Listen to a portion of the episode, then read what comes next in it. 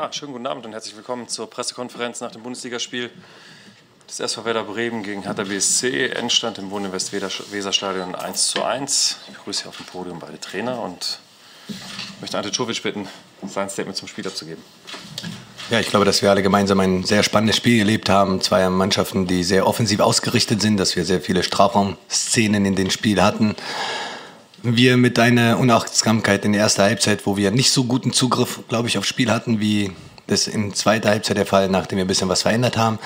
Ähm, gegenläufige Bewegung des Gegners am Flügel, kommt eine gute Flanke, wird abgefälscht, liegst du 1-0 hinten. Ich glaube aber, was uns im Moment auszeichnet, ist äh, diese Ruhe, die wir dort bewahren, trotz des Rückstandes. Das war gegen Fortuna Düsseldorf so, aber ist auch jetzt, dass die Mannschaft dann nach wie vor versucht, ihre Passagen ins Spiel zu bekommen und den Fußball spielen zu wollen und äh, kam, glaube ich, nach einer sehr gefährlichen Ecke, wo Marius dann alleine vom ähm, 8, 9 Meter vom Tor steht und den Ball nicht so richtig trifft. Ähm, schade für uns, weil man dann doch relativ viel Zeit aufwendet in Standardsituationen und Gegner analysiert und dort zu, zu seinen Nutzen, ja, zu seinen Gunsten auszunutzen. Zweite Halbzeit haben wir ein bisschen umgestellt, äh, besseren Zugriff gehabt aufs Spiel. Ehrlicherweise muss man dann sagen, dass äh, Werder Bremen vielleicht Matchball auf dem Fuß hatte. Rune hält uns überragend im Spiel das 2-0. Und dann kommt äh, einer von der Bank, wie in den letzten Wochen bei uns das häufiger geschieht, der nicht beleidigt ist, der die letzten zwei Wochen die Ärmel hochgekrempelt hat, wie mit Dodi Luke Bacchio, der alles dran setzt, dass der Trainer ein paar schlaflose Nächte bekommt und das ist ihm eindrucksvoll gelungen. Dann ist es ein offener Schlagabtausch, wo wir gute Umschaltmomente haben vielleicht aber nicht zu Ende spielen. Wir haben aus meiner Sicht eine riesen, riesen Chance, wo der Deviselk alleine steht und er muss nur quer den Ball irgendwie durchkriegen auf Luke Bakju. In Umkehrschluss hat natürlich Werder Bremen auch einige Tormöglichkeiten, somit, dass wir diesen Punkt mitnehmen, den wir uns hier erspielt haben. Flo, dir und deine Truppe wünsche ich natürlich alles Gute weiterhin. Ja, vielen Dank, Jovic. Florian, bitte deine Einschätzung zum Spiel. Ja, zunächst mal danke, Ante. Kann ich natürlich nur so zurückgeben. Auch äh, euch alles Gute im weiteren Verlauf der Saison.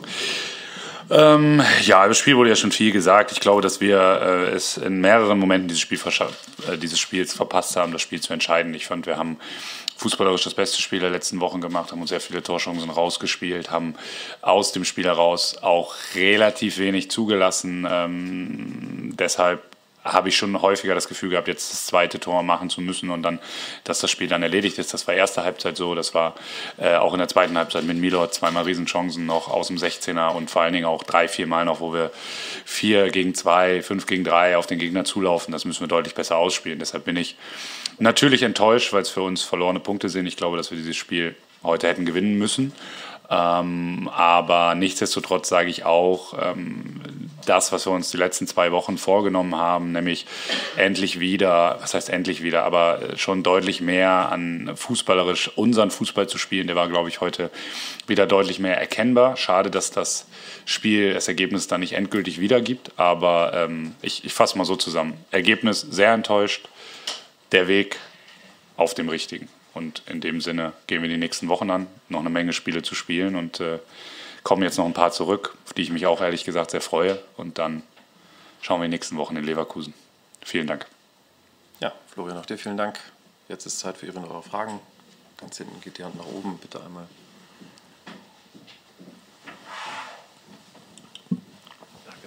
Ante, war das für dich ein Elfmeter? Und zweitens, äh, Vedat sagt, er steckt in der Schublade drin, jeder andere Spieler hätte einen Elfmeter bekommen. Was sagst du dazu?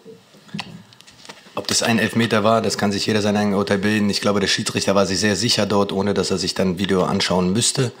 Man muss ehrlicherweise sagen, ich glaube, sowas gleicht sich in der Saison aus. Letzte Woche oder vor zwei Wochen zu Hause Fortuna Düsseldorf hätte vielleicht einen für Fortuna auch geben können, müssen wir auch immer. Jetzt ist die Situation entstanden. Ich glaube, wichtigste für mich ist die Reaktion der Mannschaft, dass die nach diesen Vorfällen nicht sich versteckt und äh, nicht irgendwo Schuldigen sucht, sondern dass man weiß, dass man noch genügend Zeit hat, das gerade zu biegen und das haben sie Jungs eindrucksvoll dort gemacht.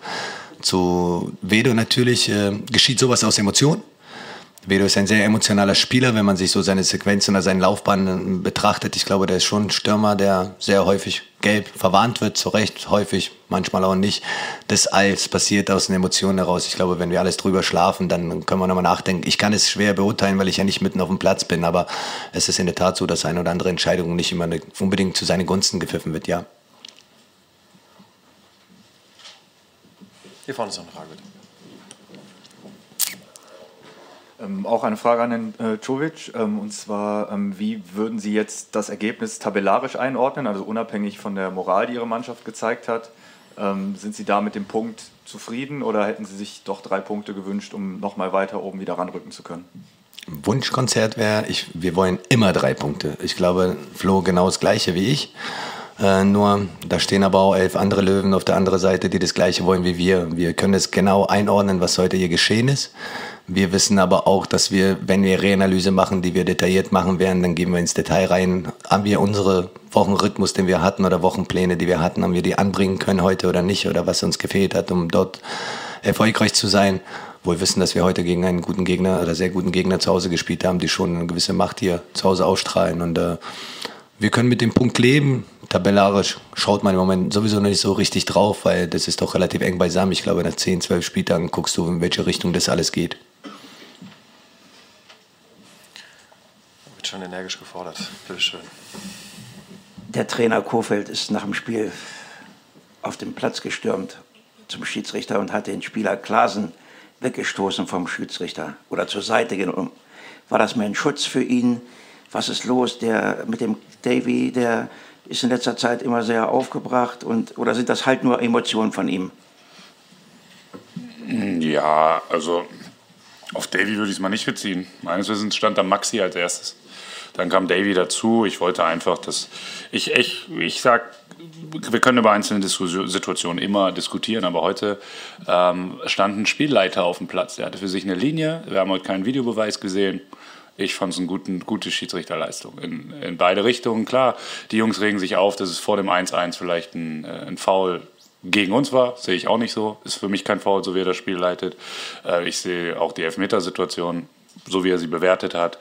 Und ich wollte einfach, dass wir uns da nicht kurz dann, äh, müssen wir uns nicht aufregen. Weggehen, Hand geben, vielen Dank, Herr Brüch. Und das wollte ich in dem Moment. Mehr nicht. Dr. Brüch. Entschuldigung. Steht, glaube ich, sogar im Perso. Ja, Muss nicht? Okay. Sie kennen sich aus.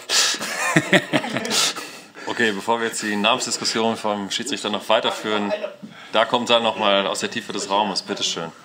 Ähm, viele Zuschauer fragen sich, was ist mit Maxi Eggestein los? Und diese Frage der, des Publikums gebe ich mal an den Trainer weiter.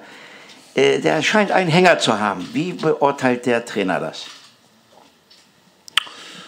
Naja, wenn man das Spiel heute anschaut, kann natürlich nicht für Ante sprechen, aber ich glaube, einfach Maxi zu verteidigen war, war es heute nicht. Äh, gegen den Ball viele Zweikämpfe gewonnen. Äh, auch im Kopf fand ich ihn heute sehr frisch. Diese eine Chance, die wir haben, wo, wo es das Foul an Milot gibt und er dann das Weiterspiel macht, das zeigt mir, dass er auch wieder frischer im Kopf wird.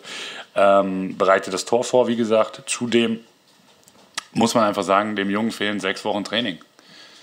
Und das kann kein Spieler der Welt einfach so weg, äh, weg rausschütteln. Und jetzt kommt er langsam wieder in den Rhythmus, hat die letzten zwei Wochen trainiert, hat heute 90 gespielt. Ich mache mir um Max überhaupt keine Sorgen. Bin sehr froh, dass ich ihn in der Mannschaft habe. Und er wird auch wieder noch mehr diese Situation haben. Fernschusstore, letzte Torvorbereitung, ähm, wie wir das von ihm gewohnt sind, da bin ich mir absolut sicher. Gut, wenn es das dann gewesen sein soll, vielen Dank fürs Kommen, unseren Gästen eine gute Heimreise und alles Gute und Ihnen und euch einen schönen Abend. Danke. Tschüss dann. the time.